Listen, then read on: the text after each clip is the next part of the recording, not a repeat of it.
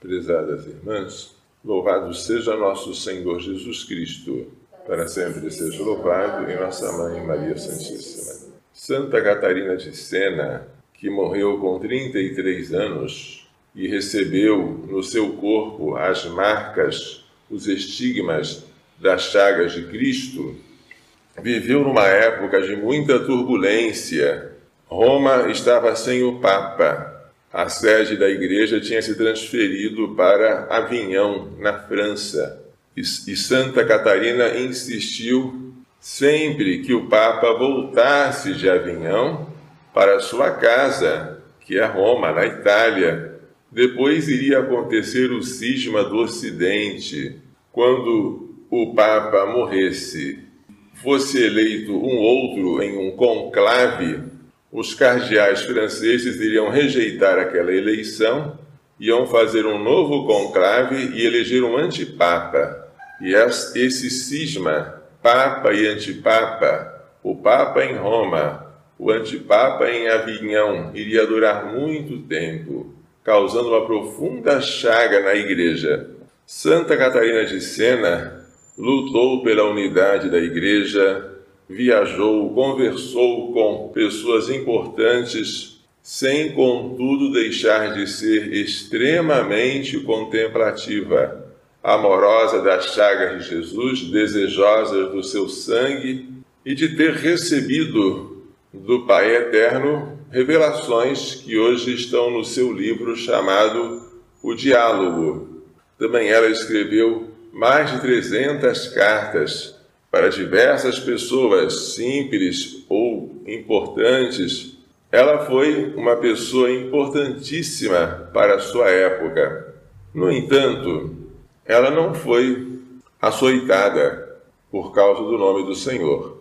O que nós vemos hoje na primeira leitura é o açoite dos apóstolos que já estavam condenados à morte, mas foram perdoados pela intervenção de Gamaliel. Gamaliel conseguiu convencer os seus colegas do Sinédrio que não convinha matar os apóstolos por causa do milagre que eles haviam feito e de terem pregado em nome do Senhor Jesus. Deixai estes homens. Se o que eles estão fazendo é dos homens, vai desaparecer por si só, como desapareceu o empreendimento de Teudas, de Judas, homens que arregimentaram multidões, morreram e os seus discípulos dispersaram-se.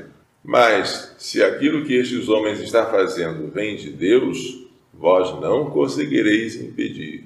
E cuidado para não moverdes guerra contra Deus. Este conselho prudente agradou os seus colegas e os colegas desistiram de matar os apóstolos. Em vez de matar, açoitar com varas fazer novas ameaças e despedi-los. Mas eles saíram do sinédrio contentes por terem sido achados dignos de sofrer afrontas, injúrias, por causa do nome do Senhor. O Salmo 26 fala da suavidade de estar na casa de Deus. Ao Senhor eu peço apenas uma coisa, e é só isto que eu desejo: habitar no santuário do Senhor por toda a minha vida Morar na casa de Deus é o desejo de todos nós, implícito ou explícito. Aqui na terra, a casa de Deus pode ser uma capela, um oratório, uma catedral, uma igreja. No céu é que está a casa de Deus para onde nós iremos, assim esperamos. Santa Catarina de Sena dedicava-se horas e horas à contemplação, exemplo para nós.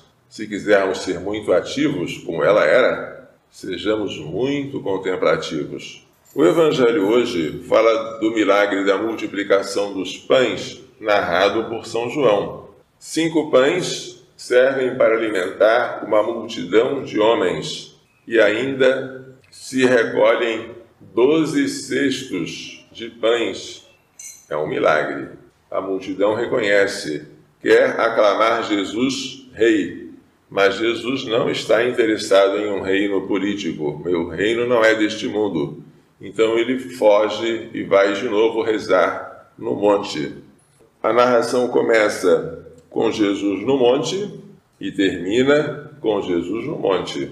E no meio da narrativa vem a aproximação da multidão, a pergunta de Jesus a Filipe: onde vamos encontrar pão para toda a gente? Mas Jesus sabia o que ia fazer, perguntou para pôr Filipe à prova. A intervenção de André, aqui está o um menino com cinco pães de cevada e dois peixes, mas o que é isso para tanta gente? E a ordem de Jesus, fazei sentar as pessoas. As palavras e os gestos de Jesus agora são semelhantes às que ele fará e dirá na última ceia. Tomou o pão, deu graças, distribuiu. Quanto? Tanto quanto queriam.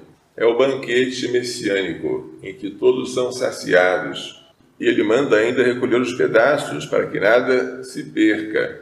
Este banquete ainda não é Eucaristia, mas quando ele, ele celebrar e instituir um banquete em que a comida é o seu próprio corpo e a bebida é o seu próprio sangue, quanto cuidado nós devemos ter de recolher os pedaços, para que nada se perca. Deste milagre, não sei qual foi o sentido espiritual que os judeus tiraram. Parece que não foi quase nada. Pensaram apenas: este aqui é um fazedor de milagres que vai nos distribuir pão com fartura, vamos fazer o rei. Mas não entenderam que aquele pão era sinal de um pão melhor, um pão vindo do céu, que dá vida ao mundo e que dá a imortalidade e a garantia da ressurreição.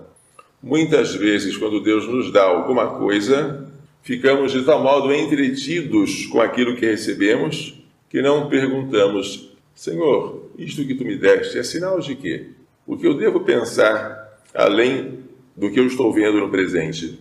Ganhou dinheiro? Parabéns, agradece a Deus. Mas já pensou em olhar para o dinheiro e meditar nas riquezas eternas? Ganhou uma roupa nova? Ótimo. Mas verificou se a sua alma está vestida pelo traje de festa, ou seja, pelo, pelo estado de graça?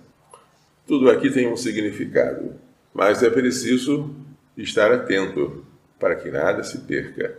Que Maria Santíssima, que não deixou perder nada que o seu filho lhe dava, e Santa Catarina de Sena, que celebramos hoje, nos façam entender e pôr em prática as lições desta liturgia. Louvado seja nosso Senhor Jesus Cristo, para sempre seja louvado, e nossa Mãe Maria Santíssima.